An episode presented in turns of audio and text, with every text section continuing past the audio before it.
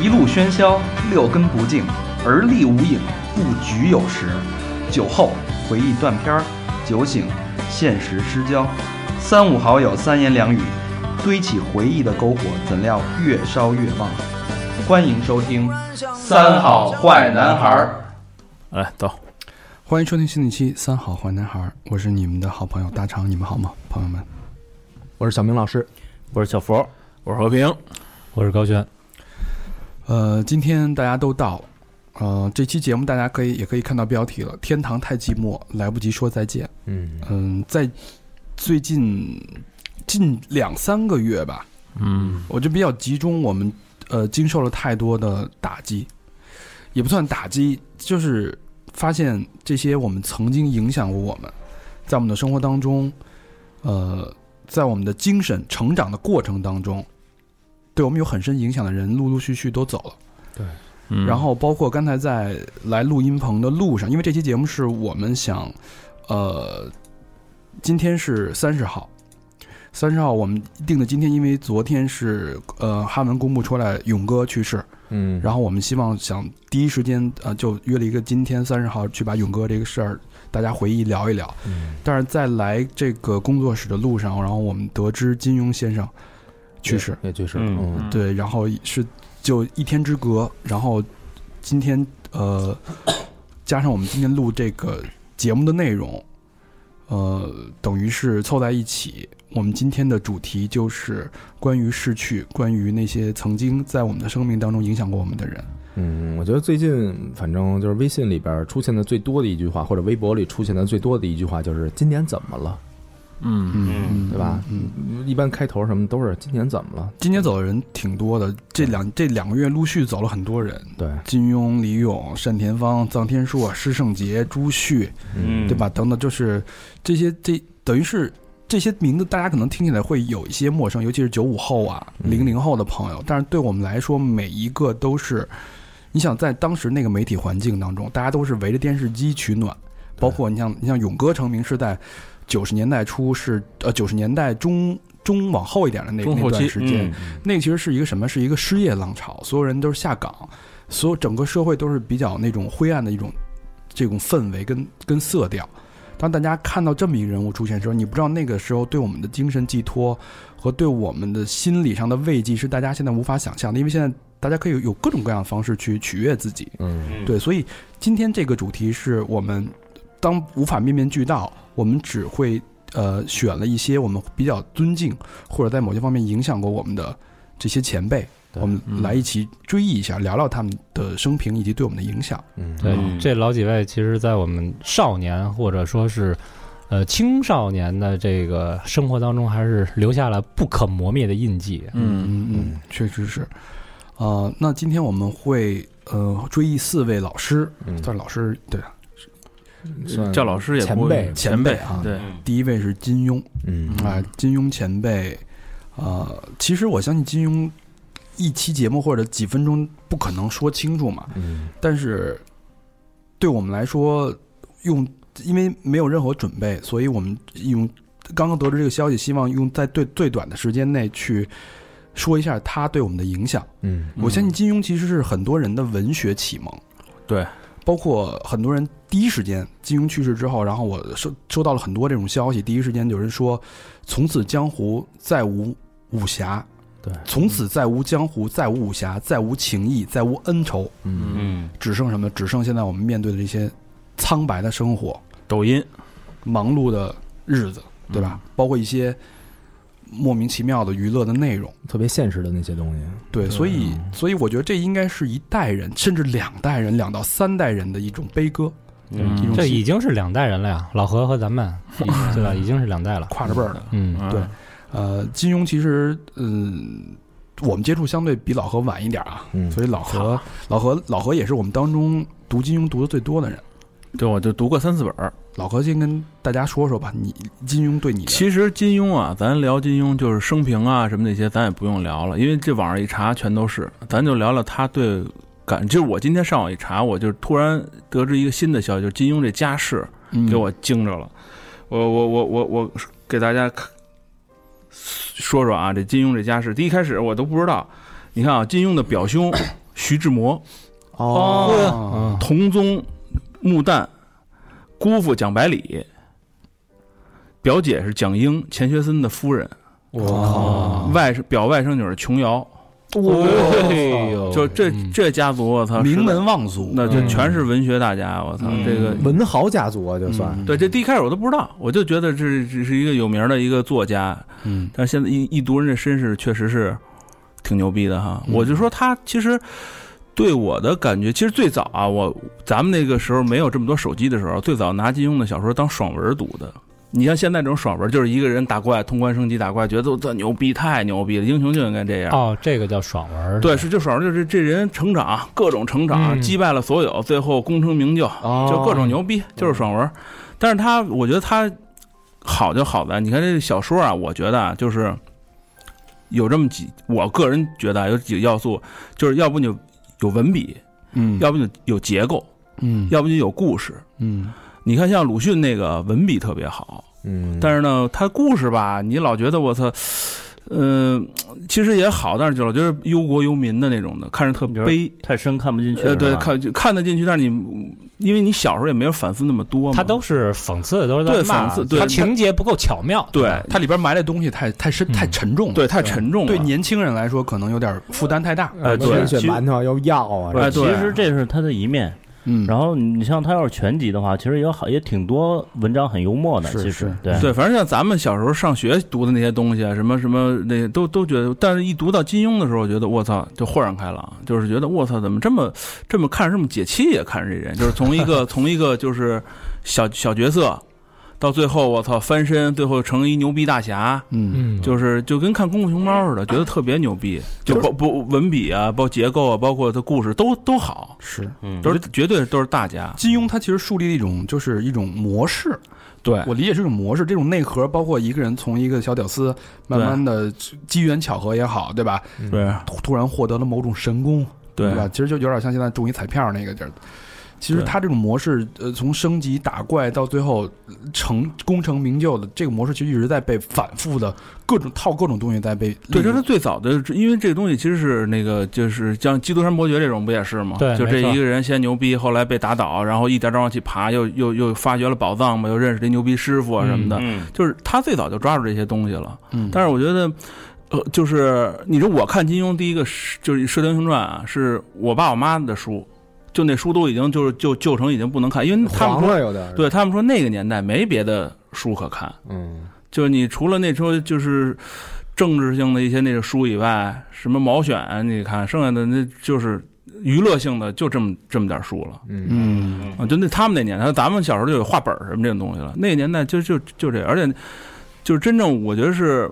武侠这东西吧，就咱们重新认识武侠，因为你包括中国建国以后各种各样的原因吧，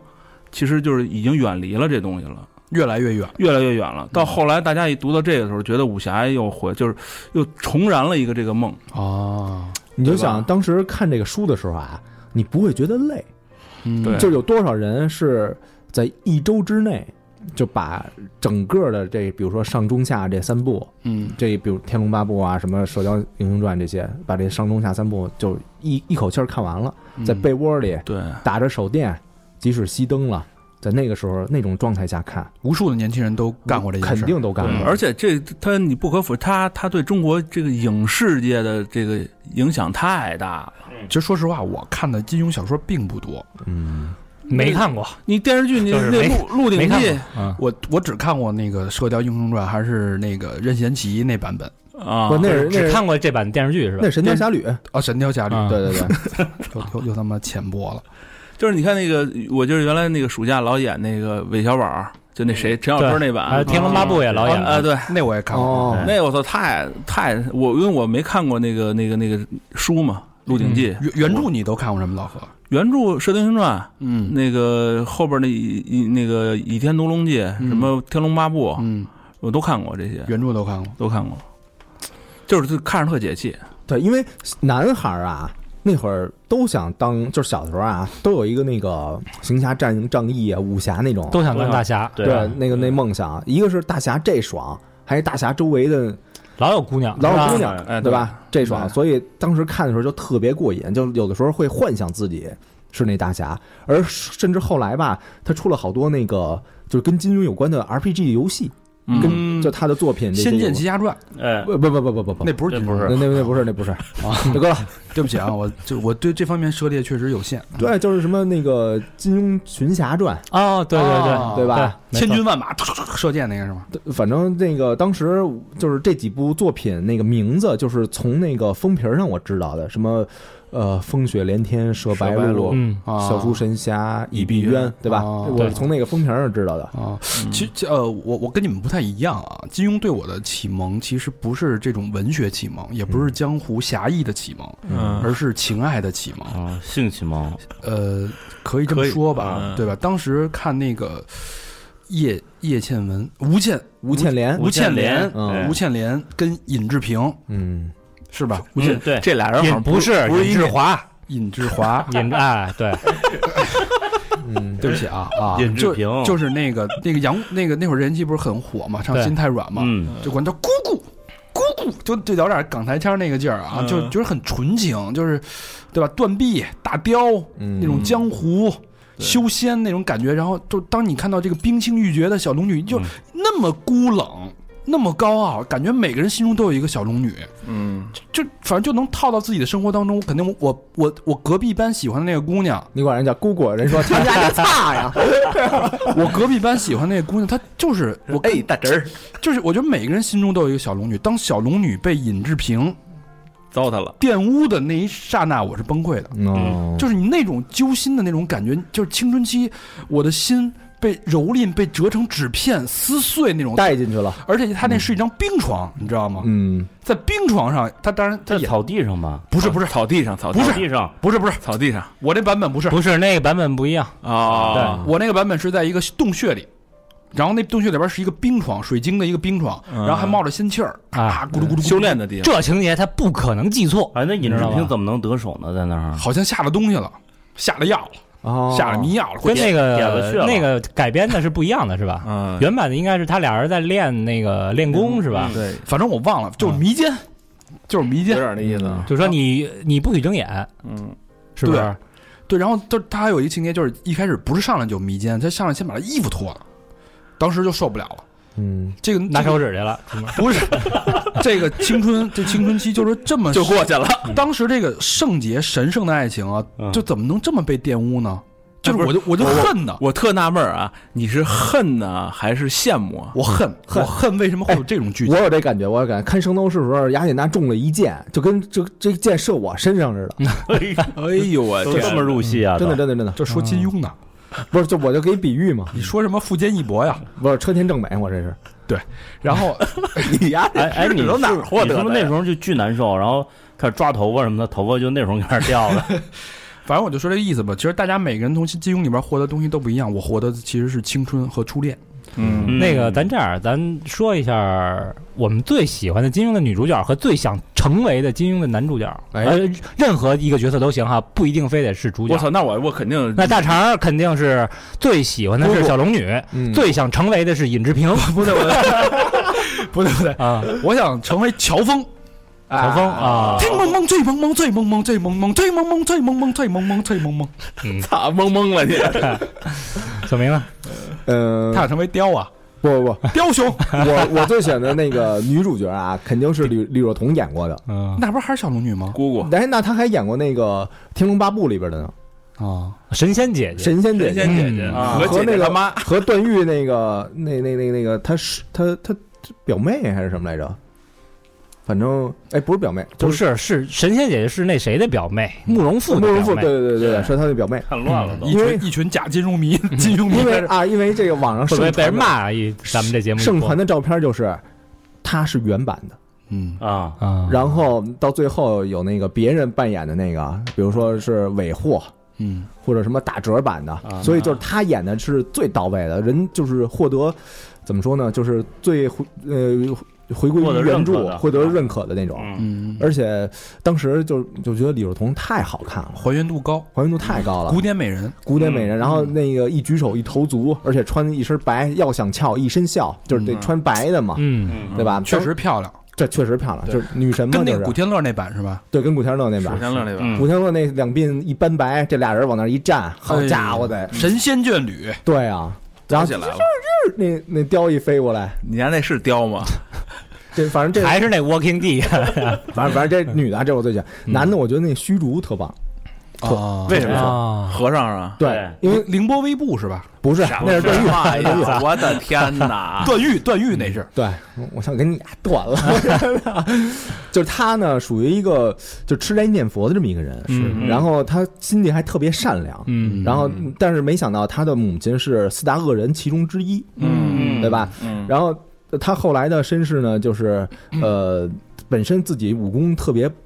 不灵，对然后但是后来那个呃逆风翻盘，巧合，他破了人的棋局，最后那个呃被人把那个功力都输到他身上，嗯对吧？而且他就是在不知不觉中成就了一段自己的这个， 跟天山童姥不是还还有一个那个他不梦姑吗？对对梦姑啊不知不觉中嘛。然后那个他成就了自己一段姻缘，是嗯不哎是对你的影响是什么呀？对我影响就是好多事儿啊，就是你这个生活中啊，你你别奔东西去，你要奔一个东西。嗯可能会，你像那个慕容复，哎，啊他就是走火入魔嘛，老还有想复复复辟江山，对，富比江山，还有那个有一个有一个那个呃翻外翻的一个和尚，他老金想轮法王不是对不对是不是不是金轮法，不是《天龙八部》里边的一个， 《天龙八部》里边就是啊，就金轮法王吗？哦，西域那个是不吧是那个西域神僧是鸠摩吧？智，鸠摩鸠摩智鸠摩智，对鸠摩智，鸠摩智，他就一心就是一门心思削尖了脑袋往往这个武学里钻，对对 对对。但是这些人好多人的下场都走火入魔，哎，还真是啊，对吧？然后你这个你如果要放平心态，嗯，你积极的面对这个生活，有可能你最后得到就是一个特别好的结就果是。天上掉馅儿饼嗯呗。平和是吧？要不就是追逐不要嗯爱有情执，念，嗯要不就什么都不追逐。对，也也不是也不是掉馅儿饼，就是你要你要行善事，你要、嗯你要保持一颗善良，因为为什么那个呃那个东西就它就就传给你了，就没传给那些别人呢，嗯嗯对吧？因为他对人善，哎一，种一种人生哲一学。群对哎，对，嗯，小佛看过吗？我看过，我太看过了。呃，我我也特喜 欢小，特喜欢小明说那个雕呃不是 李若彤演的姑姑，嗯，那太美了。说过了就别说嗯了。，然后呢，还有一个姑娘，我特喜欢谁啊？ 这你们肯定不知道啊，嗯《倚天屠龙记》周芷若嗯芷若，芷若高圆圆演的芷若，啊，高圆圆，哎，我喜欢那个周海媚那个，那带带一红点儿，不是哎呦喂，那你喜欢的是高圆圆吧？不是，不是周芷若吧哦对，都喜欢，都喜欢嗯 啊。呃，以及那个你喜欢亲嘴的味道吗？哦，还是那会儿呢，是吧？哎，对对，那个我觉着，高原就靠那广告火的是吧？对我觉得太仙儿了，太漂亮了。嗯啊，然后到到后来是亦正亦邪那感觉的，嗯然后男的呢，我喜欢周伯通，嗯嗯啊对老顽童对老顽童就是游戏人生，然后武功武功还特别特别高，没几个能打过他的，嗯哎，嗯周伯通那个采花大盗叫什么来着？风清扬采花大盗，嗯哪本儿里边的采花大盗？就那个那谁里那那个那个那个行，这些细节啊好这就不哎好，嗯对，这大家也听到了。啊嗯老何我老何，我们其实并不是那我个，其实不愿意，就是我觉得看小说跟影视剧唯一不好的就是你看完影视剧以后，人物给你框死了，哦啊就是谁就是谁，谁就是谁了，嗯就特麻烦。我就所以就是看的时候，我就看电视剧，我也就胡逼看，你知道嗯吗？因为你跟跟看小说没法比。你刚看小说的时候吧，你没电视剧那框架，我操，丫写的你就觉得这人就牛逼到爆了，已经。我觉得我最喜欢的就是那那《射雕英雄传》里边那俩主角，郭靖和一黄个蓉嗯郭靖和黄蓉，啊就这俩就是绝对是就是开山鼻祖级的，我觉得啊。降龙十啊，小时候自咱们互相玩的时候啊，嗯，然后都是降龙十八掌，对，你们有过这经历吗抗？龙有悔什么的，是吧？我们都是天马流星拳， 对，就是那种那种，就是给你想象的空间特别大。但是那个也有特，就是皇上滑板的那个那什么，不是也有吗？也也也拍过吗？但是我觉得都不是想象中那边，你就我就我就不敢想，嗯因为一想就框死了。嗯，我就宁可就不去想谁是谁谁是谁不对号，我就觉得他我看过的就我脑脑补里边是最好的。这是你心目中的这个完美的情对，景。你想他当时描写那黄蓉就是伶俐可爱那种，我觉得他们一般演员都都出不来那劲儿啊。就一想之美，嗯，哎对但但是我倒是觉得黄日华里面那黄蓉就是就是那劲就儿，是因为我更觉得吧，我看完就是现在在翻看那些台湾的或者香港的电视剧啊，我觉得嗯、也那么回事儿，就是牛逼是感动我当年我牛逼啊，就是现在一看特假，嗯，特别假。就是老何是觉得谁也演不出来那个对对原著对，那个你他样一儿。假就容易让我出戏，就嗯因为我咱又是干这行的。你比如说，他弄一舞台，弄两根草在那儿一晃，就到了山顶了，华山之顶，啪，俩人一蹦，我操！你就觉得我操，这当时看特牛逼，飞过来的，怎么现在觉得就是他妈一蹦啊子？我操！但你不你不能用现在的技术来衡量当对，时所那以个。说其实就是你，我就没法再联想了，就联想不到一块儿去了，觉得这太假了。而且那个年代那个人吧，你看那个年代都大浓眉，哎，女的也是大浓眉，是，对对对但是其实我觉得黄蓉不应该是那样，嗯是就是特别有灵气儿的那么一人，嗯，嗯那周迅那个不是也也不行，也不行对是吧？对对，我觉啊得周迅跟李亚鹏是吗？对对对对对，阿德利亚鹏，那 版高老师呢？呃，我其实是喜欢一类人，就是雪山飞狐、嗯，胡斐、啊，令狐冲、杨过，嗯，就这种一类人，就是一一邪包括就一正对韦小宝这种，啊，嗯嗯有点坏是吧？呃，就是本身好像这个背负着一些什么东西，然后又有一些仇恨，嗯，就是我特别喜欢看这种复仇的、嗯这个嗯题材的影视剧，嗯嗯所以就特别喜欢这种类型的。然后女的呢，就是特喜欢郭襄，啊，为什么呀？郭靖他女儿，对，嗯，为聪明伶俐啊，就其实跟黄蓉很很像，但是年轻啊，嗯，不懂事儿啊他，就喜欢年轻的，呃，不是不懂事儿，我觉得她是，呃，怎么说呢？这种就是从小到大，从一而终，然后这种，呃，杨过那胳膊就是丫给砍的，对像、啊不是那是郭芙啊，好郭吗？错对，那那是他他姐郭襄是小女他他儿，对对对对对，这最后峨峨眉派掌门人，嗯嗯他沿着这个他的偶像的足迹一路走去，哎，我觉得还而且就是一生未嫁，嗯啊嗯嗯然后又聪明伶俐，特别可爱。嗯。但但高老师说到那个韦小宝啊，其实我觉得他里边传达了很多人生哲学，包括职场哲学。你看，本首先他是一个什什手这么手无身无长物，嗯没什么本事。嗯他的本事就是他懂就能喷他懂人心，嗯他不是能喷，他能参透人心。他就他看人的时候有一个标准，比如说这个人就是伶牙俐齿，是特别能说，特别能聊，他绝对不会用。他总找那种什么呀，不会说话、实干型的，就是较较真儿那种人。嗯他总会跟那种人合作，他就看人看特别准，嗯所以这是他的一种人生哲学。他就是自己没有能力，但是他一定要找到有能力的人跟他一起去成而事儿。而且还有一点那个欺上瞒下那劲儿嗯啊，啊，对，然后八面玲珑，对靠他那个劲儿，然后胆大心细，但关键认人又准，嗯，这个对我觉得也是一种人生哲学。所以大家也听到了，其实我们对这个，我们不是武侠专家这种影评，我们嗯只是作为一个普通的，呃，你像我们接触金庸的时候那种的年轻人嗯的一个武侠梦，嗯，大家追忆一下，我们不想聊的太学术了，咱也聊不到那个高嗯其度。实我觉得就他们这些人没了，一哎就共是看最多的就是老何，一共看过三本儿，你咱怎么聊啊？对对对，其实嗯我们都是影视剧，就是我觉得就是这些人一没了，我觉得是中国传，就是给我感觉啊，传统就又少了一点点儿，就是继承传统这些人啊，因为你嗯看，就是再往后啊，就没有出不了这种写这么牛逼的大家了。我觉得啊，就科幻可能起来了，但是这种写传统武侠的这种人，还因为真你是哎想他们是民国生人，他还接一点那气儿呢，对？吧？再往后谁还能写出这种武侠的东西来啊？嗯我觉得他是把你当时的青春啊，还有你对武侠这种憧憬啊，就完全就给掐了。因为虽然他就是可能之后也不会写东西，即使那个就是在世的话，但是你老觉得泰山在那儿摆着呢，哎对对，对吧？然后你心里就会有一种就是感觉，感觉他活着，然后你就有一些希望什么的。对。嗯，但是他突然一没了，你就感觉泄了气了。就再再也没有了。就是这，你看，这今儿我在网上看一个，就不知道真的假的啊，说尼克松说过的话啊，不知道是这是流传的还是编的啊，但是我觉得有点道理。那他那话说的就是，什么时候中国的年轻人把传统给丢了，咱们就算赢了，嗯你知道吗？？就什么时候就咱们就是年轻中国的年轻人没有传统了，就他们的传统都没了，就证明美国赢了，就咱被西化了，就完全被西化了，已经对，就不是世界多极化，就是已经单一化了，就是过圣诞节，然后都都听摇滚乐，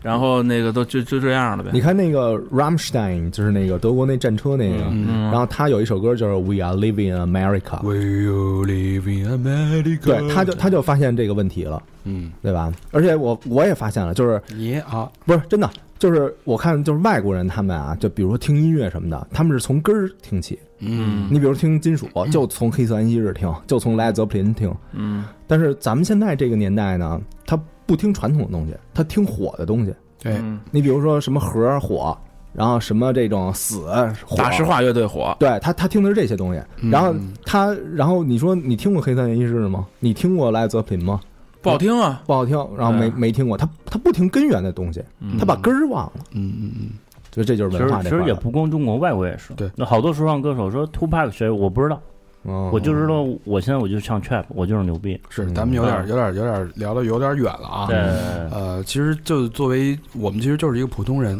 金庸对我们的影响，嗯，其实大家可以看到，每个人从这个金庸的作品身上获得了不同的理解，不同的人生哲学。对，基本上都是启蒙的。从金庸之后，再无江湖，嗯，嗯，所以就在这儿，我们也给自己的青春画一个句号吧，缅怀一下。缅怀一下。那咱们告别金庸老先生，嗯，我们第二位逝去的闪耀的明星是我们的勇哥。嗯，勇哥现在年轻人可能不太清、不太认 识了，我觉得。嗯，呃，他应该还好，他们小时候也看过春晚，呃，啊春晚对吧？你想他最后一届春晚应该是零三零四吧呃。得一零吧，一几年好像是，但是哦，对，零七年还有嗯还有那什么呢？但确实最近几年，勇哥不在这个就是一线这种这个经常出现的范畴之内。啊嗯嗯对，而且其实他火的时候是《幸运五十二》《嗯欢乐六加一》那个时候，九零后应该胡锦轩对，不可懂能事儿都没怎么看。对对，九零后可能也是十十岁，对看什么卡酷动画呢都。对对对，所以 啊，没有太多的印象。但九零后应该有印象，但是九五后就可能印象就越来越淡薄了。但对我们来说，正值青春少年的时候，哎，勇哥为什么不不就叫叫一个哥字儿？那个时候就像是一个他大哥哥那种的感觉。而且感觉就是基本上呃，隔一天或者天天都能见着他。对，嗯你想他他嗯去的去世的时候才五十岁，嗯，对不对？最后一届春晚是一三年，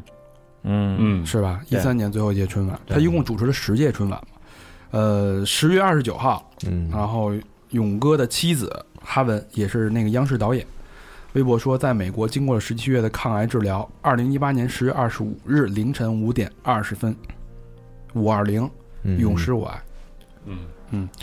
呃，其实这个这个消息特别特别突然，当时呃所有人的感感触都是无法接受，嗯，因为太年轻了。嗯，而且根本就呃没想到，太年轻了，因为他对他最后一次主持是那个，呃，去年年初年底，爱奇艺的有一个尖叫之夜，嗯他们在那里还主持呢。嗯但是你想，如果说呃，哈文说是往回倒退十七个月，跟十跟病魔做了十七个月的斗那争，等于那会儿已经换上了。那会儿就是已经是啊有癌症。嗯但是我看了一个就是一个现场工作人员的一个报道采访，就说他当时那个状态根本看不出来有病，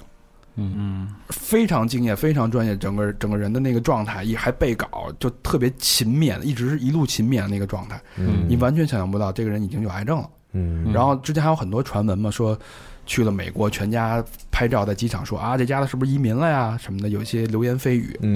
对但其实人家是去治病了，但没有跟大家说过任何一句话，嗯，就没有做过任何辩解。我觉得挺坚强的。是这么长时间没做过任何一句辩解，只说了不是移民，嗯就说这么简单，没有没有用病魔去做任何的借口。嗯直到二十九号嗯，发的这个推文，三十号发这个推文，，很突然。嗯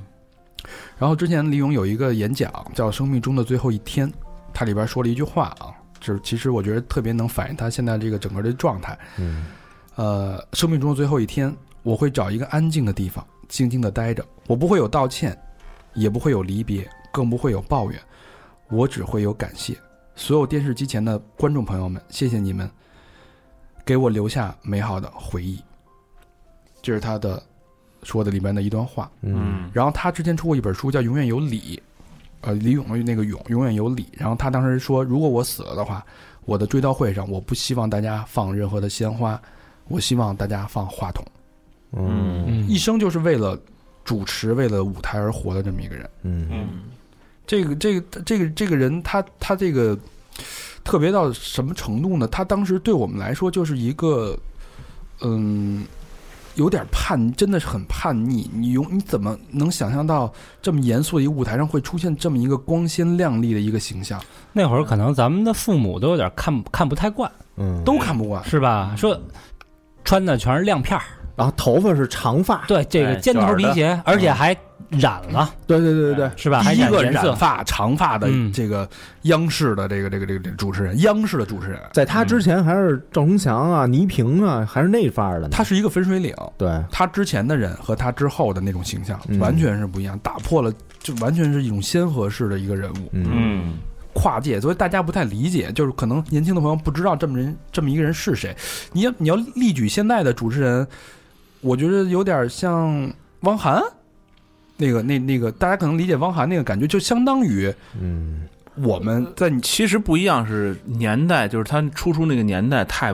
太不同了。对对对，对你在那个年代出了李咏这些人，跟汪涵出在这个年代完全不能画等号。那会儿还没互联网，就说大家对的认知程度，对对对对就相当于现在嗯你们、你们年轻人看何炅、看王涵的那个感觉，等于我们看李咏是这么一代人的感觉。对，对，嗯，嗯，六八年生人，乌鲁木齐的乌鲁木齐人，嗯新疆的，然后传媒大学，他呃最高的封号是年度最佳主持人、年度最佳娱乐主持人、中国十大名嘴。嗯身价目之前是中国最具价值的节目主持人，身价超过五个亿。嗯嗯，是这么这么一个伟大的一个勇哥，嗯嗯，我记得那年他拿那个最佳娱乐主持人，然后还说呢，对着镜头说：“对不起了，李强小妹妹，今年这奖我拿了哦 啊。” 对，然后我我我之前有一次最早的时候，我刚入职工作的时候，我跟勇哥还有一面之缘，嗯当时是在那个奥美嘛，奥美，然后福利特好，外企给你办的那个健身卡是在嘉里中心，然后当时我就去嘉里中心，晚上下班去健身，然后正好看见勇哥，嗯就就感觉是一个非常小的一个人，你知道吗？巨小，特别瘦啊，年纪是吧特别消瘦，嗯就整个人特别小，特别特别小，比高老师还小一半儿的那那种感觉。然后精瘦，嗯他是他其实他身材感觉电视上看感觉身材特好，穿嗯着那西装什么的，然后那个但是就就看你大头头巨大，然后头发蓬着，然后浑身腱子肉，在那儿做健身啊，那么一个状态，给我留印象特别深。嗯嗯，然后但是又说回来呢，都说是知道是癌症死，但没有没有做任何的官方披露。嗯但是从一些坊间的一些一些传传传说的这个信息可以看到，他其实是因为喉癌去世的，哦，说是喉癌。当时去美国的一个最好的一个癌症治疗诊所，十七个月，然后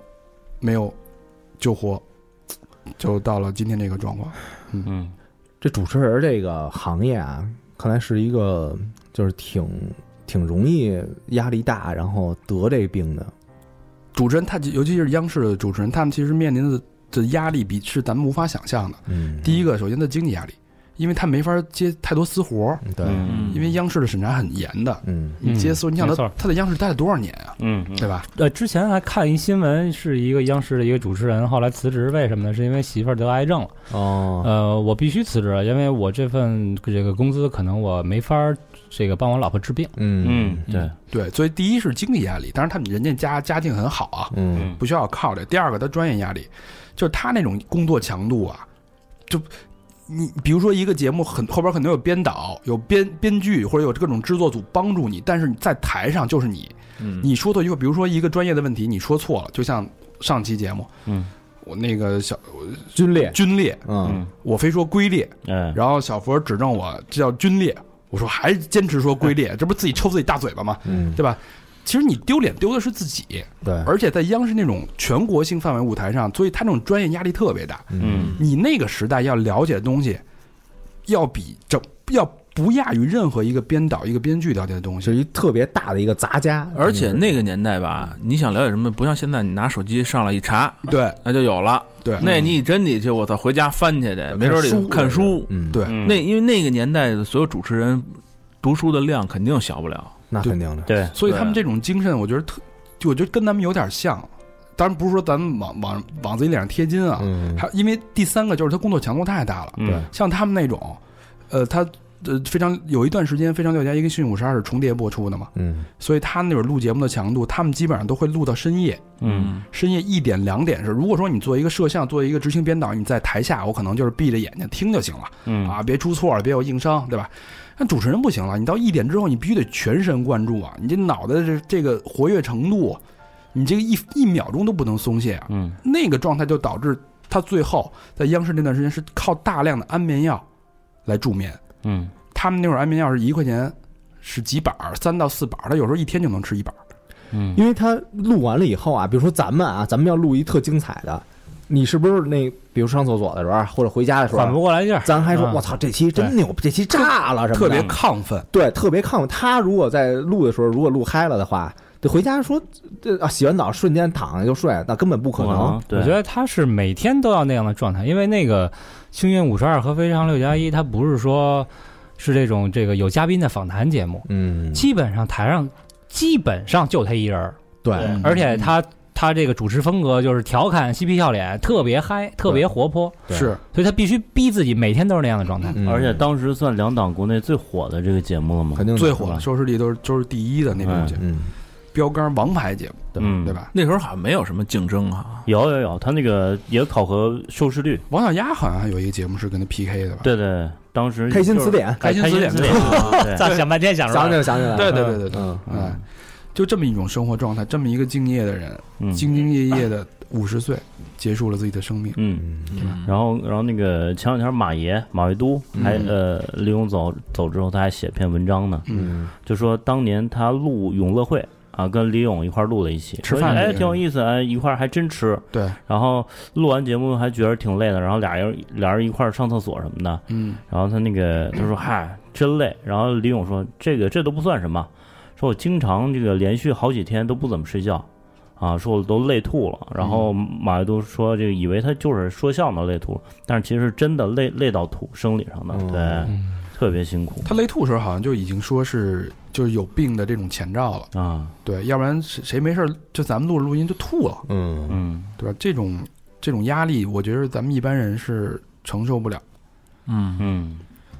嗯，所以不容易啊。这个能做到这个份儿上不太容易，而且他在生活当中就是一个那么低调的人，在舞台上就是一个那么光鲜的人，嗯嗯，所以大家可能觉得现在我你看了很多，比如说《奇葩说》啊，那种古灵精怪啊，各种奇葩呀、那种主持风格非常风趣，但对我们来说，第一个让风趣的人就是李咏，嗯，对，让所有人觉得这个人是一个离经叛道的人，是一个异类，是一个非常反叛一个精神人。他当时，你看当时他的名字是那个勇敢的勇，嗯哦，呃，我没考证，我是在一篇文章上看到的，但是因为好像是因为一个领导看错了，就变成一个勇歌咏的咏。嗯就是永远靠嘴吃饭，就一辈子其实是都是靠嘴混饭吃的这么一个人。嗯，嗯嗯，所以他的这种风格，在当时你像那种大卷毛长发在舞台上一站，当时好像是说央视有十多位领导就同时不满意，第一次的，对 diss 他，嗯但是也不知道可能是因为观众太喜欢了，嗯，就一直坚持下来了。嗯嗯嗯说说大家比较熟悉的节目吧，嗯，熟悉他他的节目，第一个节目是《所以五十二，幸运五十二》，嗯嗯这个节目是什么时候开播的啊？一九九八年。嗯，挺早哎，呦，那可太早了，一九九八年到二零零八年十年，《幸运五十二》，它其实是原版，它原版的节目是英国的一个节目，那你想，那那要是真是九零后，那时候才八岁，是吧？嗯，可不那是嘛那是最大的九零后了。我对身边啊小同事，你比如九六年、 95后的那那时候真不知道了。就对是，就是你从八岁开始看看十年啊，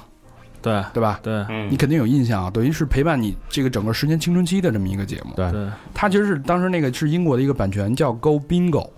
嗯，然后当时那个节目就是它是一个博彩，就是就是中了奖，然后就能一直冲刺大奖。对，嗯只要你获得全奖之后，就是满天放放花那种，从天上往下爆那种纸屑那种感觉。哦嗯然后他李勇看完就特兴奋，然后通过各种方式把这期节目嫁接到央视，嗯嗯但是那个本身是有博彩性质的，他把博彩性质去掉，嗯，变成答题的，变成答，题。嗯但是他开创了一个特别皮的一个动作，就是飞那个答题卡片。哦，啊，他他就是问完一个问题，他把那个打理卡片就是叉着腰，特别诙谐的把那卡片飞向观众，对，嗯，就所有人都就是这央视主持人怎么能这样呢？对嗯怎么能做出这么扔了一下就特别潇洒。离经叛道的动作？嗯当然就成了他招牌了，巨帅的那种那种动作，你们有印象吗？对有印象。这东西啊，就是靠互动。你比如说，你要是一个当时参与这个节目的，嗯，你手里要要要收到了它飞起来这个东西，嗯，你是一种什么感觉？哎，嗯这是跟电视机前最光鲜亮丽的人一个最近距离的一种接触，然后你得得到的是他手刚才摸过的那种东西，这就跟那摇滚明星往下飞拨片这儿，不会是吧？哎，对，嗯就那种感觉似对的。。然后他还有一个特别流行的一句话，就是你不知道你们有没有印象啊？嗯，是一个电视的一个屏幕，他在电视屏幕里边儿，然后他把手伸出去嗯，抓一只小蜗牛嗯，捞上来，然后说谁都有机会，哦，幸运五十二的那么一句话，哦，这当时成为一个特别特别流行的一句话。嗯嗯，然后再往后呢，就是《非常六加一》了。嗯《非常六加一》是一个特别早的一个平民选秀节目，嗯那个节目是从零三年开播，你想这是它这个零八到，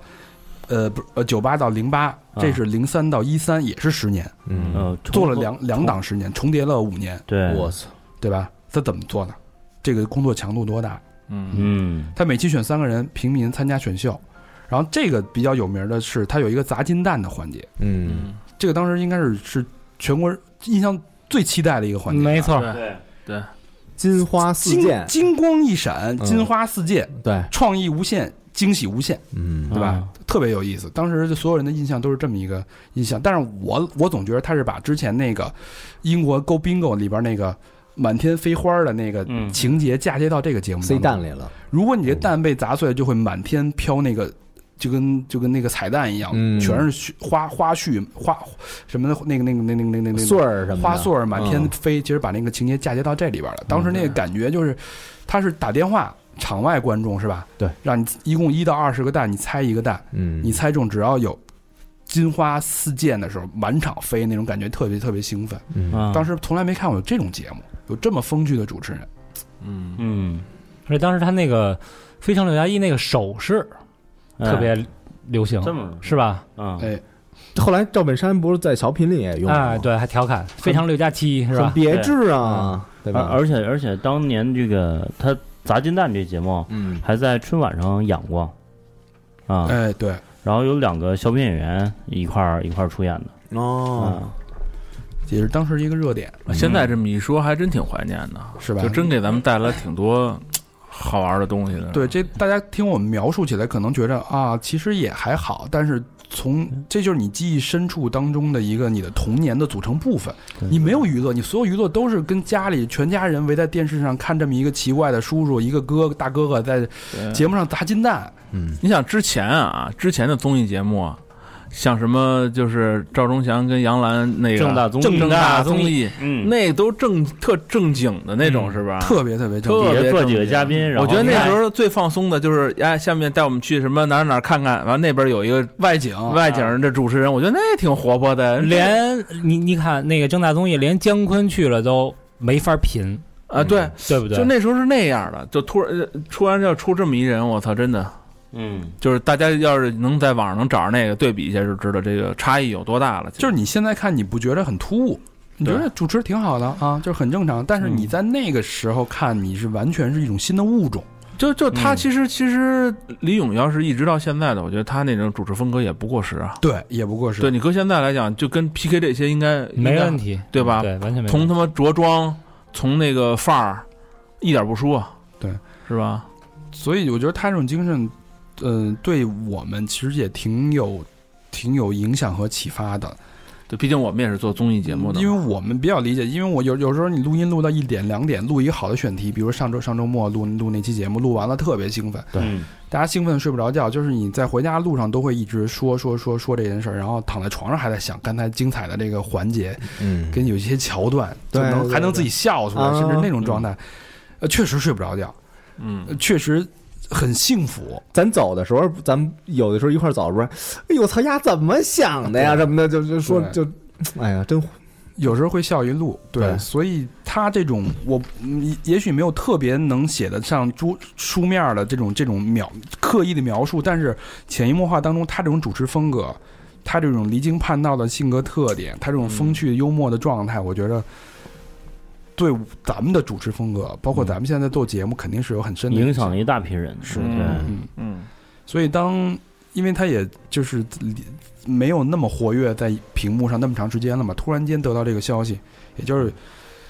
这这两天前发生的事儿，你有点儿，你所有的回忆在瞬间就噗一下全涌上了。其实，所以我我我感叹，就是现在这个社会的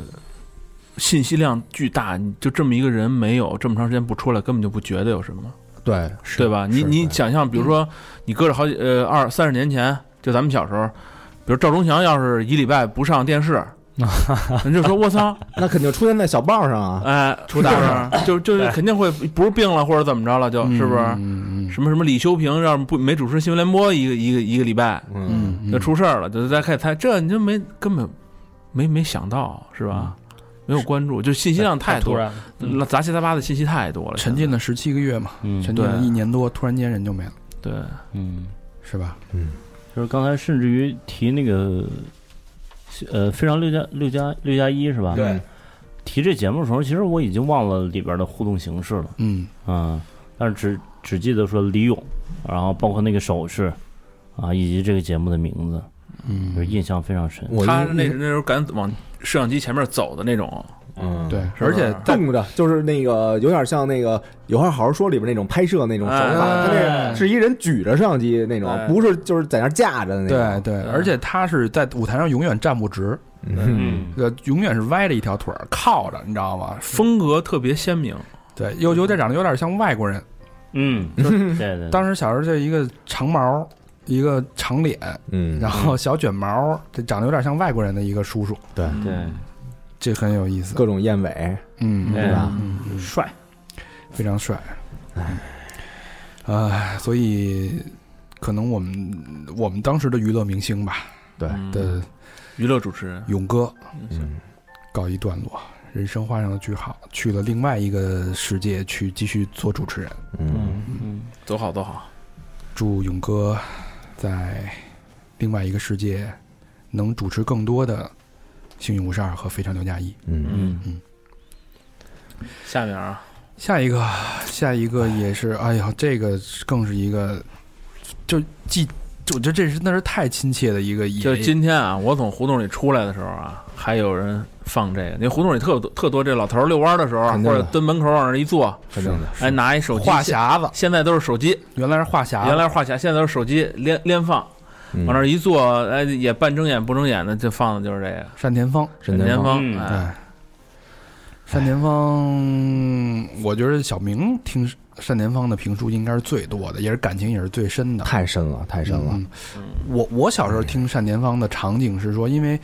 呃，中午学校离家近，嗯，都回家吃饭。对，回家吃饭呢，阳光特别好，家里都是那种煤烧煤球的蜂窝煤炉子，嗯，然后家里人呢都会中午把那个馒头烤在蜂窝煤炉子上边，哎烤到焦焦的、黄黄的。嗯一回来把书包、红领巾一扔，正好往那儿一坐，听一段，开始撅那个馒头片儿吃。嗯撅馒头片儿，话匣子必须是单田芳。对，嗯那个就是你儿时的这种，就是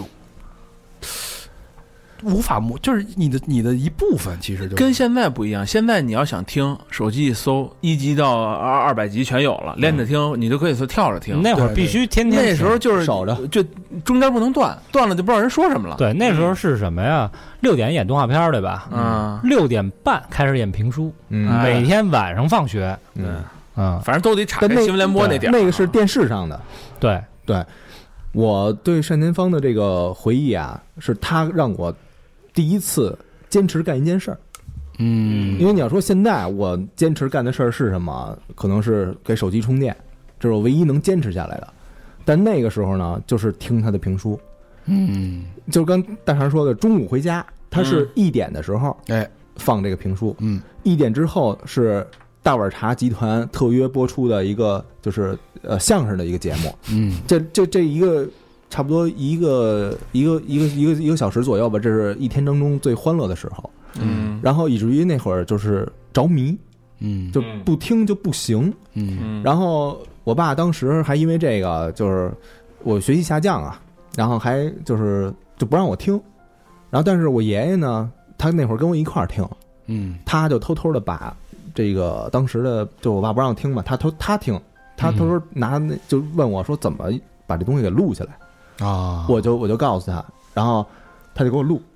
啊录完了以后晚上，比如说写完作业了什么的，他再把这个磁带给我，让我那个时候听哎哎哦，你们是音频的是吧？音频的，因为都是音频的呀，话匣子嘛，哦呃，，原本是电视里电视里演不电啊电视里晚上也演，啊，但是我当时那个每天每天听啊，就你们听都是中午哈，我是每天晚上看嗯看啊，我是嗯我是中午看，我是中午看最早时候是听，嗯对中午后来才有的啊，看，对，嗯。就是听话匣子是吧？嗯，对，然后反正单老师，嗯咱们说一下，他是因为很多人啊，比就像九零后或者零零后什么的，他不知道，可能他也没听过这些东西，他会觉得可能有些枯燥什么的。单老师他生平是三四年生人，嗯然后他是一个东北的，来自东北的艺术家，嗯所以很多网友在底下说什么这是我们我们东北人的骄傲什么的。嗯东北之光，对，然后他在说这个口呃评书的时候啊，他会有一些什么小口音那种。对，嗯没比如错，什么龙潭虎穴，嗯哎，对吧？他会把对那个学那就就就给给他说出来。嗯，一听这个评书，一说评书这事儿啊，无外乎咱脑子里想到就四个人：嗯单田芳肯定搁第一，然后田连元，嗯，袁然国后成袁国成和连丽如是一个那个女的评书艺术对，家。嗯女的对，对，除了这四个人，这四个人完了以后，你们还能想到谁？王月波，热播那这都是就比较那就现只代能后辈对，就只能是现在了。对郭刚对后辈，当时那辈儿的就这四位大是啊家没错，大家绝对是在就这四个人。对，然后他那个呃，当评书那会儿啊，就是解放解放左右的时候，那评书艺术就不是特别火，嗯，没落了，有就点，有点没落。四舅嘛，对，然后他就那个就喜欢这个艺术。嗯，他为了这个艺术呢，你想啊，他就是做成了那种作息时间就特别有规律，早上起来五点，每天五点必须起，嗯，起来以后就就就那整理啊，什么练练功啊什么练的。功，你说东北那天儿五点，谁不想跟被窝里多多多多躺会儿？是，你要能坚持下来，对这个东西肯定是一种完全的那种热爱，嗯，对吧？修行，对，是一种修行。然后他最开始是把这个老的那些评书作品啊，跟那些老的艺术家去求教。嗯那这个东西叫书梁子，嗯就是整个的一个跟就跟大纲似的。嗯比如说这个回合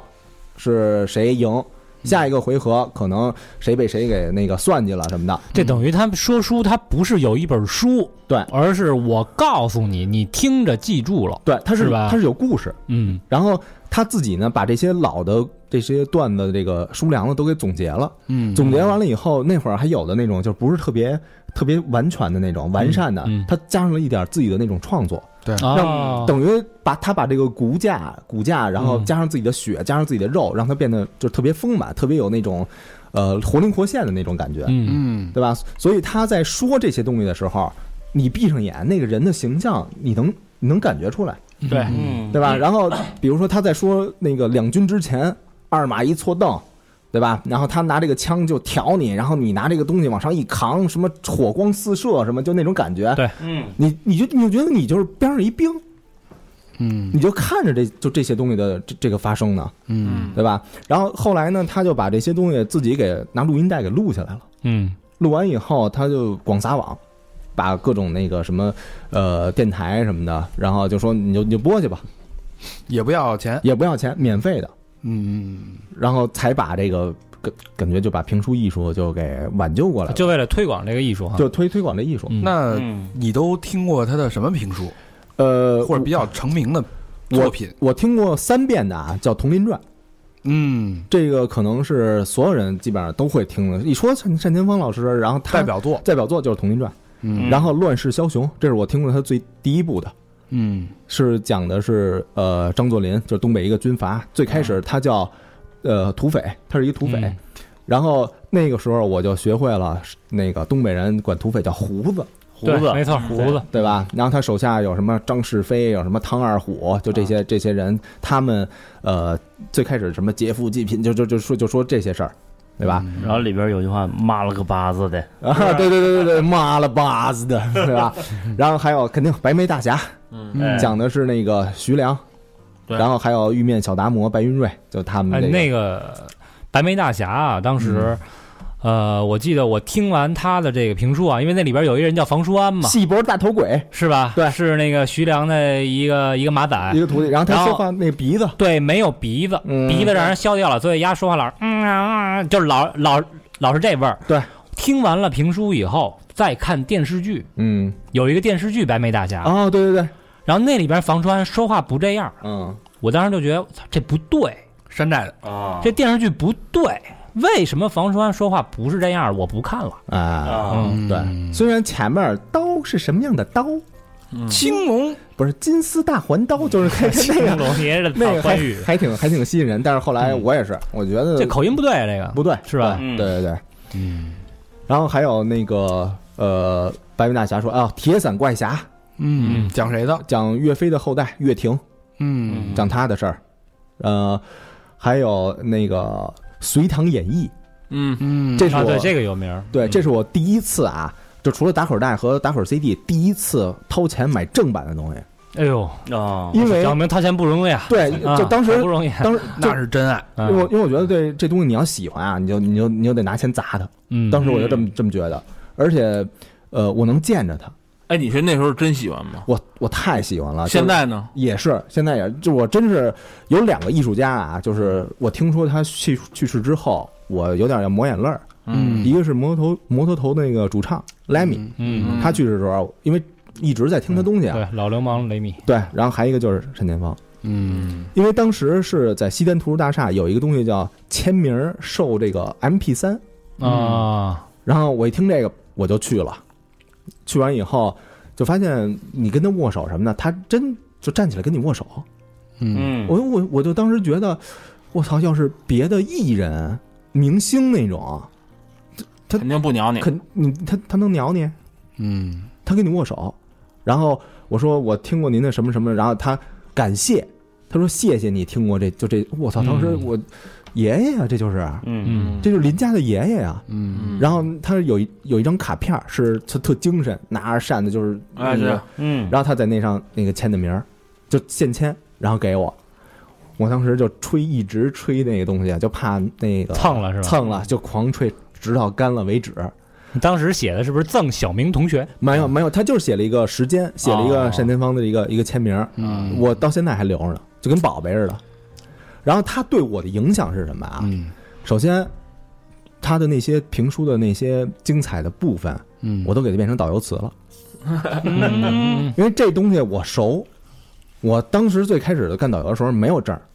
我不知道这个雍和宫我应该怎么讲，我不知道正好可以以聊《佟林传》是吧？聊《佟林传》，因为佟林是那个贝勒府的那个那个雍正，就是对嗯，他他当时之前呢是那他的保镖，他以前就住这儿嘛。对他以前住那儿，对吧？我就把这东西都聊了。嗯那会儿，比如说接南方的那些那个团什么的，他们不知道这些东西，嗯他就觉得你会的东西多。嗯，我当时心说，这都是单老师告 诉我的。然后走大野地那种，比如说那个去长城的路上，嗯路上你有什么可聊的？你聊长城，你除了聊孟姜女说什么的，我就说原来这片啊是古战场，就随便指一地儿，我就说嗯这是这是古战 场，我就说之前谁跟谁在那儿在那儿打过一架，大战八百回合，哦对我就把当时两军阵前，嗯对吧，燕翅排开，然后什么那个出了一个叫号的，说牛逼，我感觉你怎么跟大肠说的不是一回事儿，嗯，我感觉你俩提的不是一回事儿。他说的是他那战场和你的战场不是一回事儿。啊，我说的是真真刀真枪的那种、嗯那种战场，然后把那些什么盔甲的那些描述什么的都都都说出来了，嗯，然后人家觉得我说也是，人觉得你你这这是导游词里说的，然后他也就就会觉得那个听着就信信，然后他也不困也不睡觉，他就使劲听你说嗯对，这肯定比《导游词》里写的有意思多了。啊，对啊，嗯这种描述。然后还一个呢，就是我的教学当中，比如说描描，你想啊，描述人物类话题，两军阵前，描述人物类话题。怎么就是一上来就介绍这个人？那你是不是得先从外貌来描对，述？穿什么，从开上脸到儿啊下是吧？对吧？对从从那个眉分八彩、目若朗朗星，什么准头端正、平唇白齿红什么的，嗯你从这些东西说。所以这我就就告诉人家说，你介绍的人时候不能特突兀，你得先把就是一步一步的那种你给人介绍出来，嗯对吧？这这也算是我一样。当然还有好多啊，好多嗯，比如说呃，比如说呃，哎呀，就是正能量。啊，嗯，因为他在说的这些英雄、这些角色的时候，是不是也是那种有点像武侠、行侠仗义的那种？嗯，没错，对吧好书，嗯对，然后告诉你什么叫邪不压正，嗯因为每每回都是正义战胜了邪恶，嗯虽然有点像俗套吧，但是中间也会有一些瓜葛，也也会有一些这个就是曲折什么的那种。嗯，就其实艺评书艺人 说的时候，他是带着好恶说的，劝人向善嘛。对，劝人向善。嗯，然后当时呢，我就不是老听嘛，然后我们班就是有一个女生就特别蔫儿，然后有有男生就欺负她。你就行侠仗义去了，对，然后当时我用的就是那种怎么说呢，就是它里边儿评书描述的时候，就是两个人打架之前最最爱说的一句话，要不咱出去，出去宽敞，然后呢？然后我们就出去就就打去了，然后呢？然后就被劝开了就，但是但是我觉得如果我不听他这个作品啊。我可能不敢说这句话，嗯嗯我可能我可能想不到，就是你在看一个你身边的一个人被欺负的时候，然后你想你想你想管一下，嗯对吧？但是人家他那里边的那些正义的人、好的人是这么做的。当时我就想，那那那我也应该这么做。而且我做的时候，就是他这句话说，要不咱出去，出去宽敞。学会了义字，对他，而且他给你的信心，就告诉告诉你，操你妈，我不怕你，嗯牛，逼，咱出去，对吧？嗯我当时就有有这么一种感觉。嗯嗯，嗯嗯，真好。对，还有呢？还有就是他说的这些、这些、这些话呀，就是他那些惯用的话，我感觉现在怎么说，就像是就像是那个箴言似的，人生格言，人生格言。嗯，关键时刻对你就决定做出了决定性的影响。嗯、比如说，有没有印象比较深的他说的那些话？你看啊，嗯、早晚三朝拜，佛前一炷香，嗯，这什么意思呢？就就就这人要善良嘛，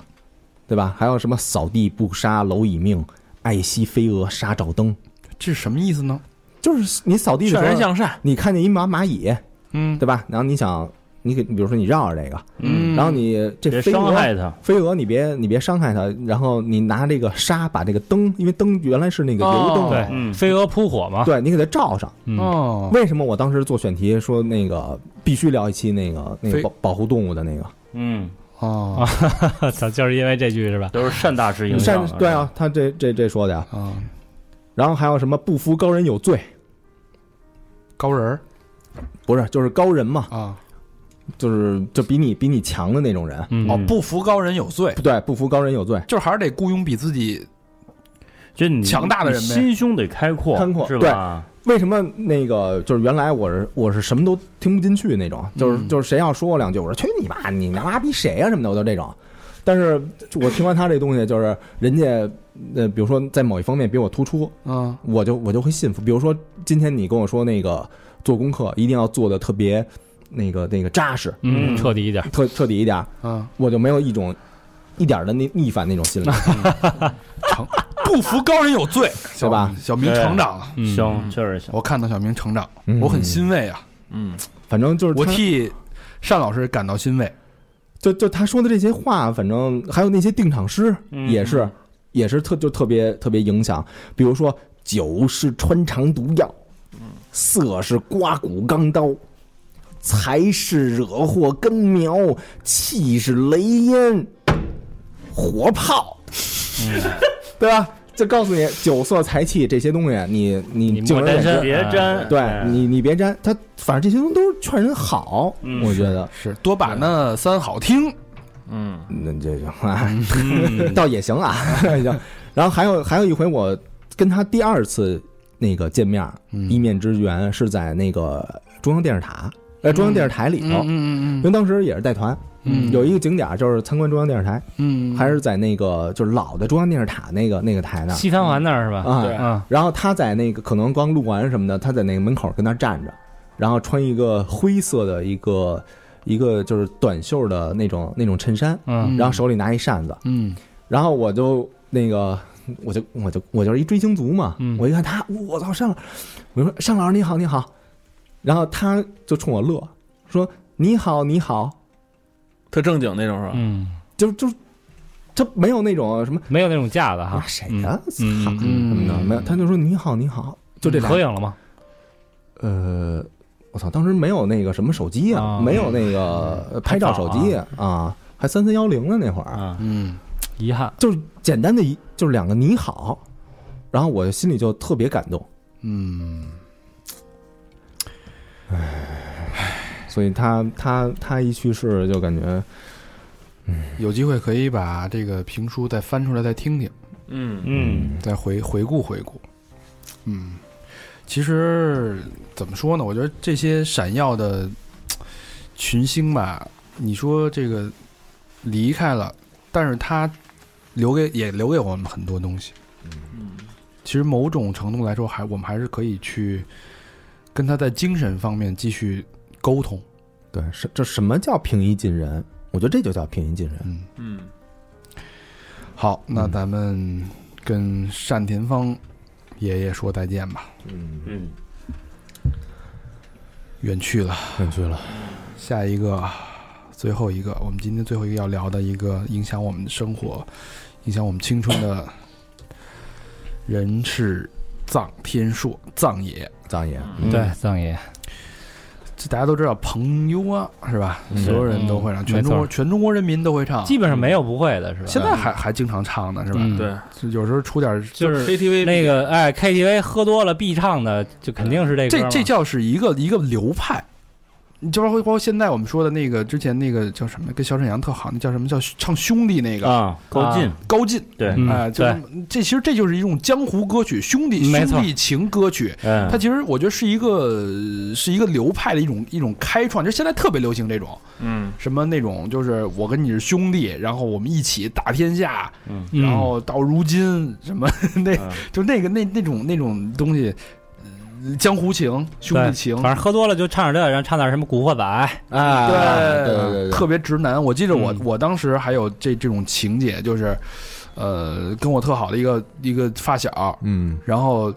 他呃通过我的帮助吧，反正记不太清了，各种帮通过我的帮助或者通过你我的祝福，他成为了我们那边的黑社会老大，嗯，然后也不认识我 了，呃然后也没当然也没通过我什么帮助，啊当时原来就是同学，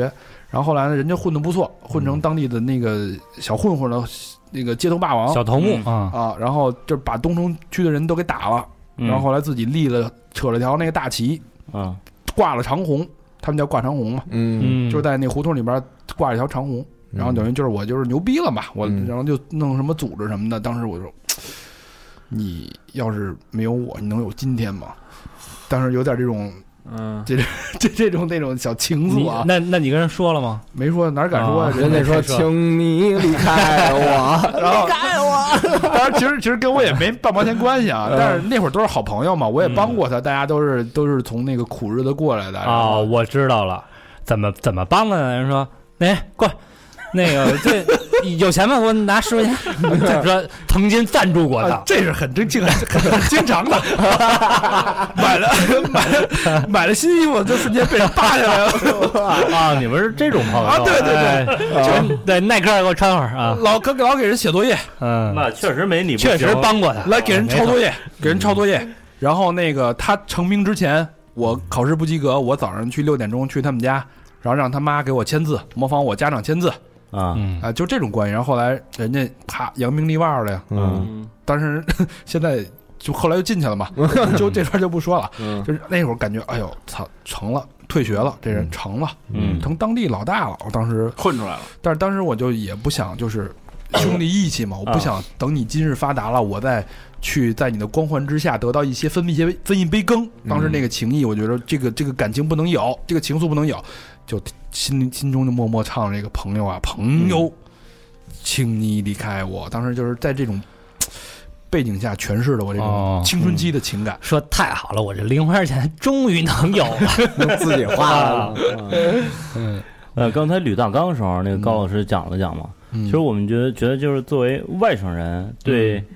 藏爷了解不不不太全面啊对就是知道的只是他唱过朋友，他北京人是吧？然后他北京人对没错嗯我我外省外省人了解不太全面嘛，就是知道只是他唱过朋友嗯啊，摇滚歌星，嗯然后进过监狱，嗯啊，，就就这些。各种就这几个各种事儿哈绯闻是吧？对对对，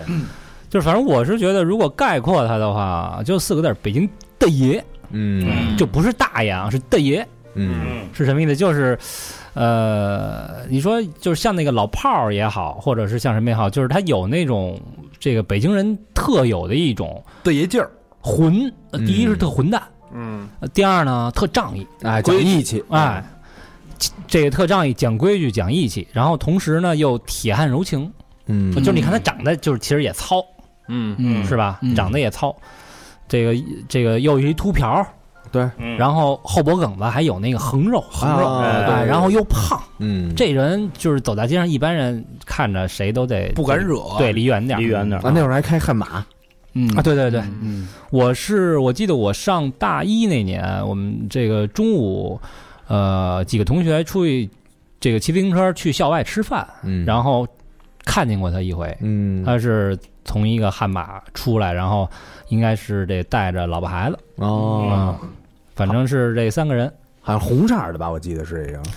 呃，这个记不太清了，反正当时看到本人，因为离得还还挺近的，可能就一两米，嗯嗯就觉得还确实挺震撼的，挺嗯真挺胖的，然后那个那个气场还挺强大的，嗯嗯嗯就胖，然后又又有又又又是一腕儿，对，肯定会有气场。对说说这个藏地爷的这个之前的这个对，就是他，他其实呃，好多人都说啊，说中国摇滚教父是崔健，嗯嗯嗯，实际上要说崔健是第一教父，他也当第二教父，我觉得也有富裕，嗯因为当时呃，就是到底中国第一支摇滚乐队到底是什么，就是也没有人能说得太清楚。那么传呢，就是第一支摇滚乐队，其实其中有他叫不倒翁，嗯嗯也有人传是一九八九，也是他哦但，但也有他，也有他啊，也有他。呃，然后就是从从从我自己这儿看呢，呃，我其实后来再知道他，是在关注崔健，我知道他是崔健乐队的这个键盘手，键盘对，嗯，呃，然后后来呢，这个朋友一出，那就所有人就都知道了，所有人都知道了。呃，然后但其实他还有很多咱们这个大家不知道的东西，嗯啊，比如说，呃，在中国有一部号称哈、中国在一九九三还是九四年有一部中国第一部这个，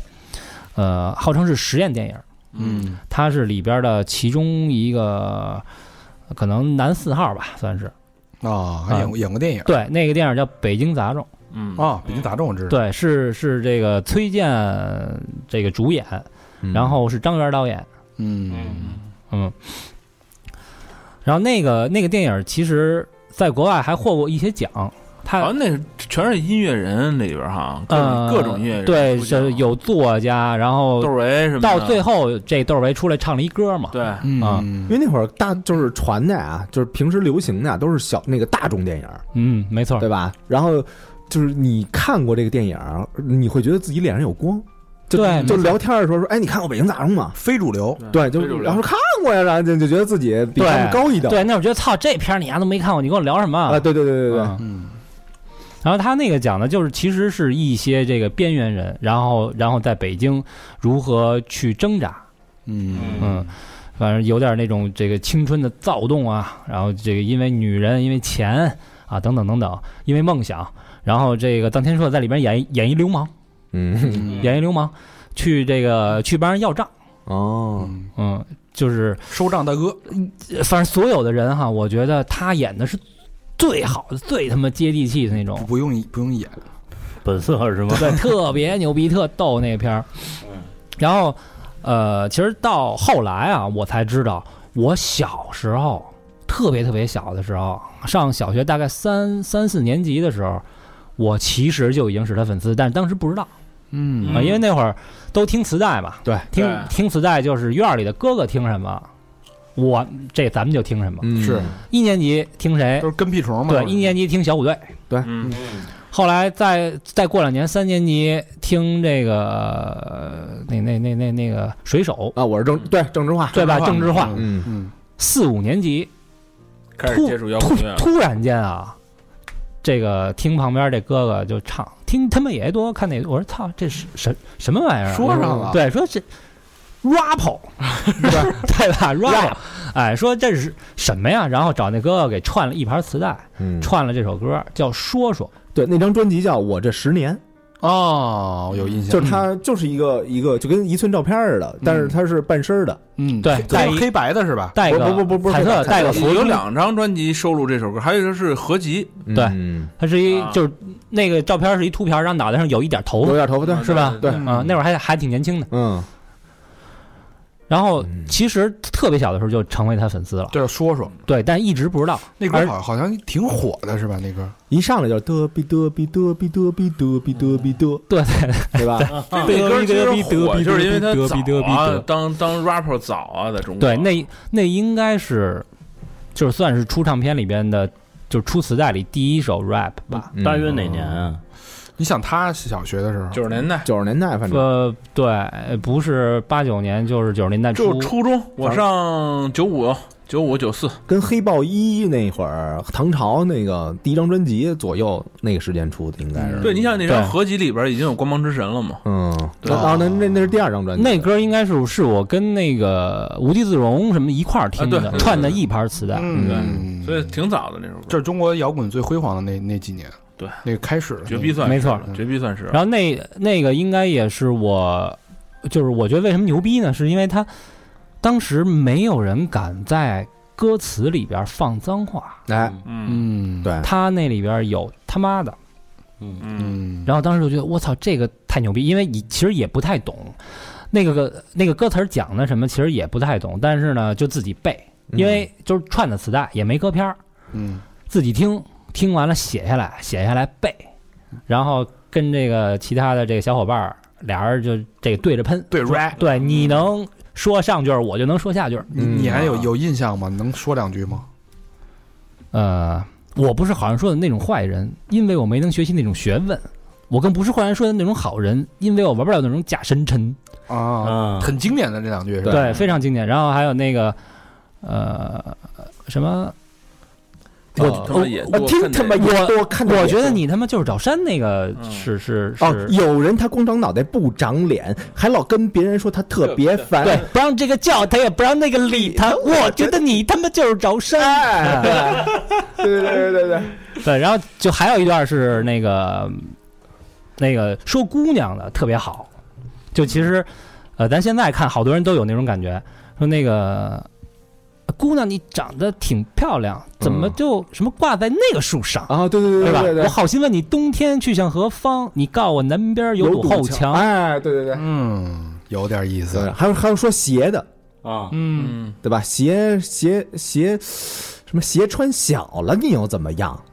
鞋穿大了，你而又怎么而且样那时候那时候那时候放的还不是 beats，那时候好像还是乐队伴奏，嗯啊，对对对哎对我对，查了一下，对他对是九五年的，这说说啊，九对五吧？年九的，五年的，嗯太早了，差不多差不多。差不多，我上初中嘛。你想九五年那个《幸运五十二》还没有呢，啊，嗯，对，然后他这个后来就是才有的那个那个那个，哎，哪个早啊？是朋友早还是还是这首歌早？是不是一张专辑的呀？不是不是，朋友稍微晚一点朋儿，友朋友哦在稍微嗯后边晚一点是吧？好像是什么新的祈祷那张那张专辑，啊，嗯，啊，哦，就是他其实还创了就是好多第一嘛，嗯，好多第一，呃，这第一支摇滚乐队，然后其实这个第一个放脏话，而且正式出版，嗯就我觉得应该是第一哈。嗯在我心目中。然后当时有一个中国第一的女摇滚歌手和贝斯手，斯琴格尔勒，哎啊，，这个其实也是他提拔的，嗯他相当于是斯琴格尔勒的老师。对嗯，但是他们之间有很多的恩怨和纠葛，这个嗯咱们也不太清楚，就不不聊这段了。嗯嗯呃，然后还有一个就是他这人特仗义。那个中国有一个摇滚大神，嗯就是大仙儿，哎，对对，大仙儿，央啊金咒，对大仙儿。这个大仙儿之前呢，因为一些事儿，就是这个记者乱写，嗯，然后就是写他前妻啊什么和这这个前妻的现老公的事儿啊，然后就是反正把他给惹了，然后他把人车给烧了。嗯就其实这个应该会负点儿负点儿责任，对吧？嗯啊，然后这个船哈，船是这个藏爷在后边运作了一下，反正就帮了他一把嗯嗯啊、是这个这个事儿是他帮他铲的。哦嗯，然后呢，这个前些日子，呃，在这个藏爷去世之后，其实这位大仙儿很久没有开过口了，很久没有张嘴了，嗯写了一首歌，哦，嗯专门给他写的。专门给他写的纪。念他的对，没错，嗯，嗯就是这，所以说他他这个两个人友情啊、哎，两个人友情还是很深厚的。嗯嗯那后来他不是进去过一段是吗？进进过一段监狱嘛？说那说是传说是不是？我看是说涉黑还是什么？官方说法是涉黑，嗯，嗯对吧？官方说法是涉法黑制进行时好像还播这段，哎，好像是，好像是，就从车里，然后他他下车，对对有这么一镜头，我记对得对对是，对对，没错。嗯但是这个具体情况就不太好说了哈。嗯反正这就是也是有人说是因为这个，呃，两个酒吧的事儿，就是他那会儿是这个人缘好，然后朋友特多，嗯嗯然后呢，这个当时就说在北京，那咱开一酒吧吧。嗯啊开完酒吧呢，朋友一来，打折免单，免单哦啊，而且开好酒。对哎，原来东三环上有一叫那个酒吧叫什么 Rock，就你这属于大 Gibson，你还记着吗？他的 rock 呀，啊，Hard Rock 那是是他开的吗？嗯不是，法那是那是滚啊石，那他妈世界连锁啊这那是个。世界联我以为那盟是他开的。疯了吧 你不？是硬是硬是啊，硬啊是的硬石他好像那会儿餐厅那做个过是一什么叫什么库是吧？什么云什么我忘了。嗯啊，反正说啊，相继开了两个酒吧，都因为太仗义，朋友来了呢，老是免费喝，嗯所以就这俩酒吧相继倒闭了。嗯后来呢，说那咱再开一个挨河北廊坊吧，嗯，因为河北廊坊呢没有那么多哥们儿，嗯 啊，就是咱还能挣点钱，啊没那么多人也，呃，对，然后反正说是这个在河北廊坊，呃，和这一帮人发生了一些冲突，哦嗯，发生一，然后这个冲突里边死了一个人，啊，呃，因为那事儿这个对，因为这个事儿，所以说是涉黑嘛，哦这具体情况我们也不清楚啊，啊对我无从对对考据。就说这个一个北京爷这个形象，嗯敢爱敢恨，对。但实际上就是咱这咱这么想，你看他他这个他这个造型，他这个性格，而且这当时在歌坛的这个地位，又是一个北京的老炮儿。嗯说北京老炮儿谁没点火爆脾气，谁没点朋友？说我有点事儿，我找几个朋友帮我出头，哎这很正常，对，是嗯吧？所以这个虽然具体的事儿呢咱不了解，但是呃，影响是真的。对，就是我觉得他他他这人，嗯，还挺就挺矛盾的。嗯对，你因为看他他后来他那你他手上全是佛珠啊，对，后来信佛信了嘛，佛了嗯啊，嗯后来信佛了，嗯就是一方面，他这个造型其实，呃，和当时的那些摇滚乐的那些大咖的造型其实也差的还挺多的，嗯和丁武啊他们是吧，长头发，然后和这个在流行音乐圈呢，和那些人差的其实也挺多的。跟那些那个鲜肉什么的，对，但是他的这个成就一点都不比别人差。嗯，而且这个人缘还这么好，嗯嗯，然后看起来很很粗糙，但是写的歌呢又特别细腻，嗯，说的都是男人的真正的那种情谊啊，哎，没没错，嗯，哎呀，这四个人我觉得都是仙侠，是吧？嗯，某种程度来说都是。其实他们中间感觉有一些共通的地方，你看咱们就这么聊下来，都是那种特立独行，嗯，对吧？敢爱敢恨，呃，为自己喜欢的事业奋斗，执着，嗯嗯然后都开创了某种的先河，对对吧？没错嗯这种精神，我觉得其实对我们影影响的确实是比较比较深远。通过刚才我们我们聊的这些这些内容啊，嗯、所以这期节目仅以这种方式纪念今年这些逝去的流星。对，咱们也好久没录回忆录了，嗯，嗯对对，其实也算对，也算是是给咱们自己青春真的一个交代，期回忆录嗯吧。啊在这个来来往往的二零一八年，感谢四位老师、四位启蒙的老师陪我们走过人生的不同阶段。嗯也希望你们在另外一个世界可以创作出更好的作品，嗯，可以继续自己的特立独行，继续造下去。就感谢曾经有你吧，节目的最后，感谢我们的衣食父母在背后默默支持我们的朋友。第一个朋友叫特制青椒肉丝，浙江杭州市的一个好朋友，嗯留言是：听三好不知不觉快两年了，慢慢成为一种习惯。希望三好能越办越好，线下活动多办一些，双飞券两个哎，呦，哎呦，青椒肉丝儿啊，青椒肉丝青椒儿肉丝儿特制哦，的，亮，特制的呢，啊特制青椒炒肉丝儿哦。哎，你看好，咱南方好多朋友愿意听咱这口儿啊。啊嗯回头上杭州办一期，嗯，杭州啊，明年西湖美景，盖世无双。嗯嗯，谢谢肉丝啊，嗯嗯谢，谢谢谢，有有你这个赞赏，我们能多吃两盘肉丝。下一个好朋友小妖怪，云南昆明市的朋友，又南方哎的，够远呃的，云南农业大学的，嗯哎、留言是从大三到研三，从分手到恋爱，实验室必备三好。感谢各位主播，哎呦，我觉得我和小明老师很像，也希望小明老师一样专业、厉害，然后更自在的活着。希望各位主播样样好，也祝我找到工作顺利、独立顺利，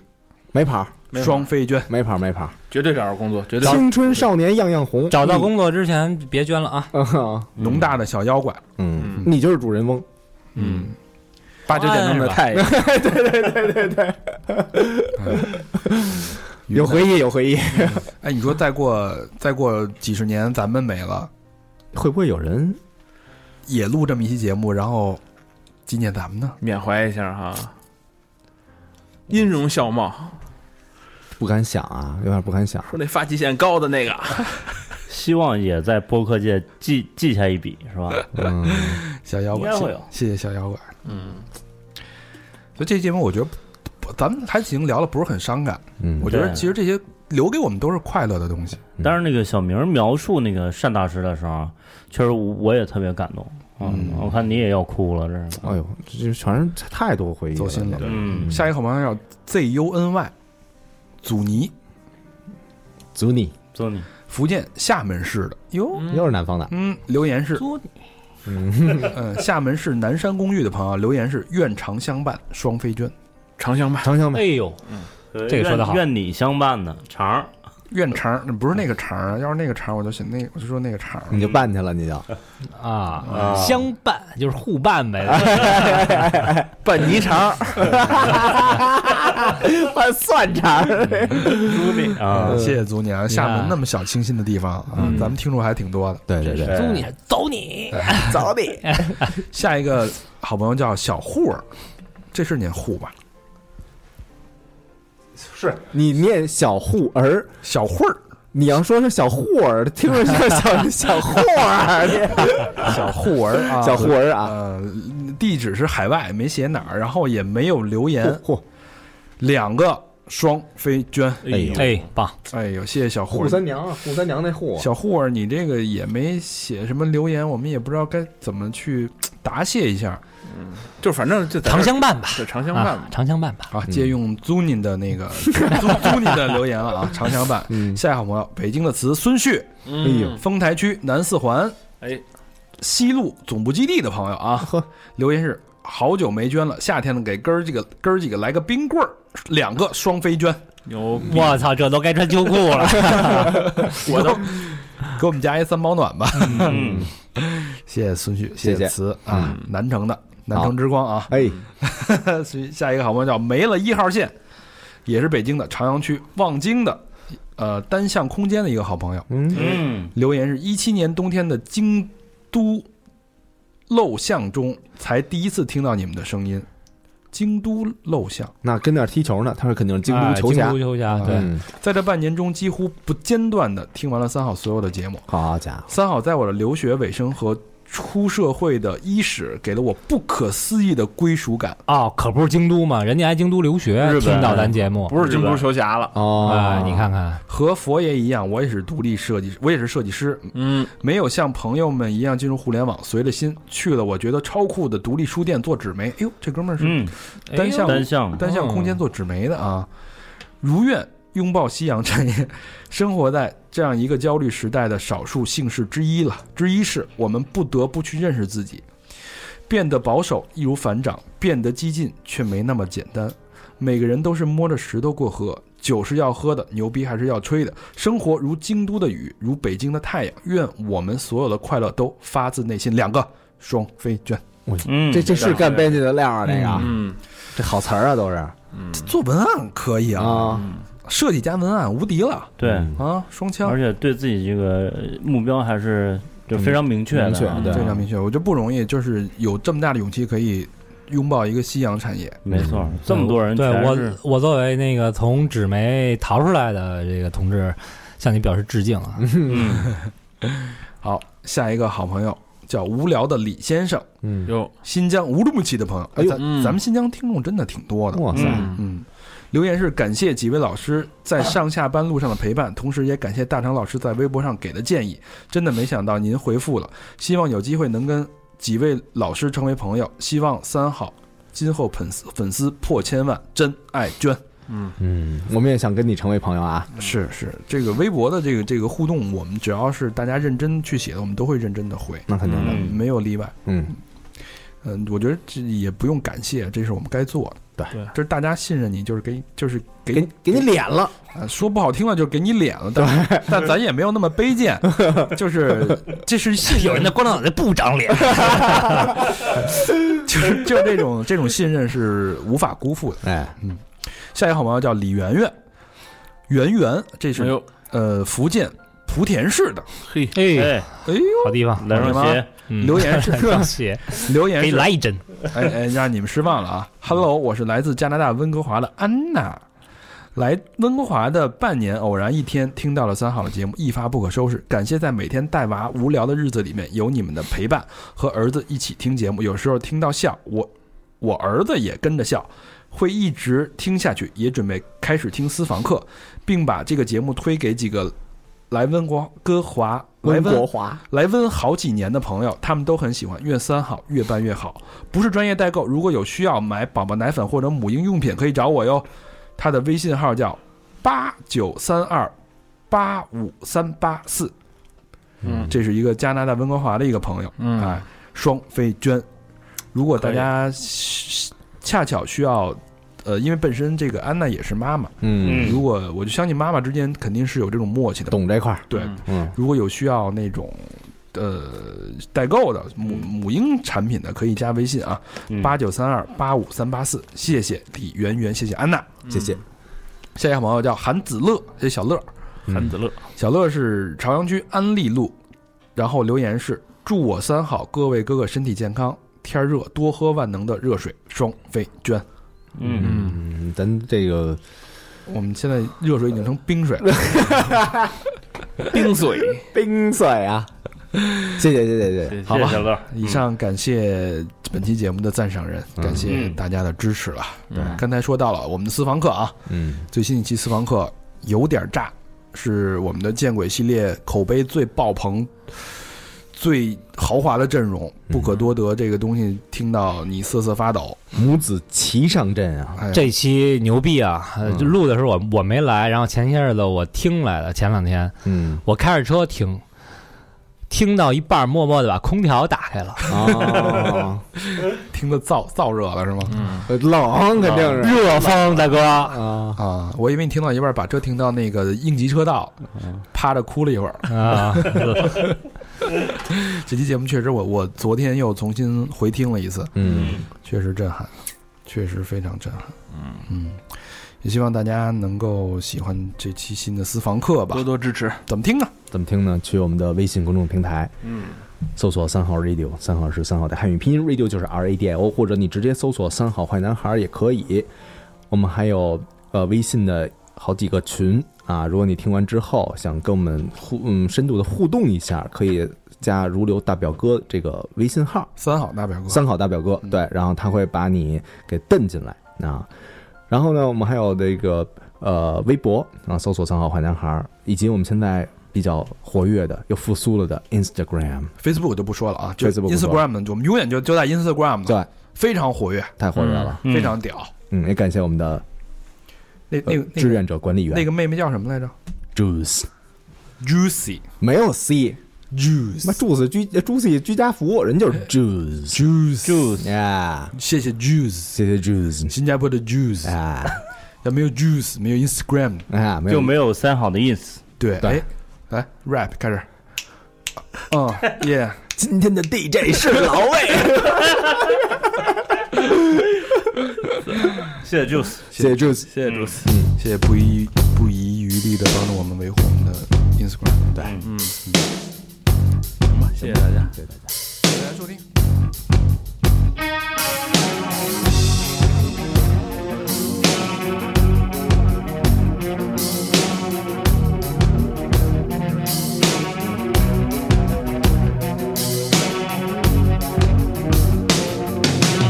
voices.